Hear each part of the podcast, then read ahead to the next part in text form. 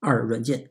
首先，AI 的出现加速了我们提前进入一个软件过剩的时代。它可以让原本三个工程师一个月的工作量，在一个人的情况下，一个星期内完成。未来你会看见同样功能的软件铺天盖地地出现在应用商店里。软件过剩并不像仓库里堆积的货物那样显而易见，但它是即将到来的事实。现在的软件有明显的两个趋势：第一，就是界限越来越模糊。举个例子，你会发现社区平台小红书开始做直播了，直播平台也开始做社区了。所以我说，软件的界限越来越模糊。第二个趋势就是老瓶装新酒。扎克伯格的 Tweets 和推特功能简直一模一样。现在新开发的软件基本上都是老功能重做，创新的空间越来越小。那在元宇宙系统里，软件的未来是什么样子呢？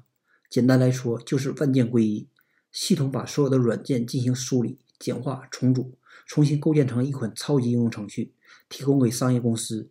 让公司与公司之间平等竞争，充分发挥出每个公司独特的本地资源、人脉和服务。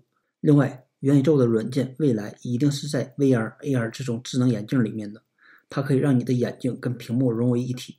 当你单眼在看一个物体的时候，可以产生强烈的距离感。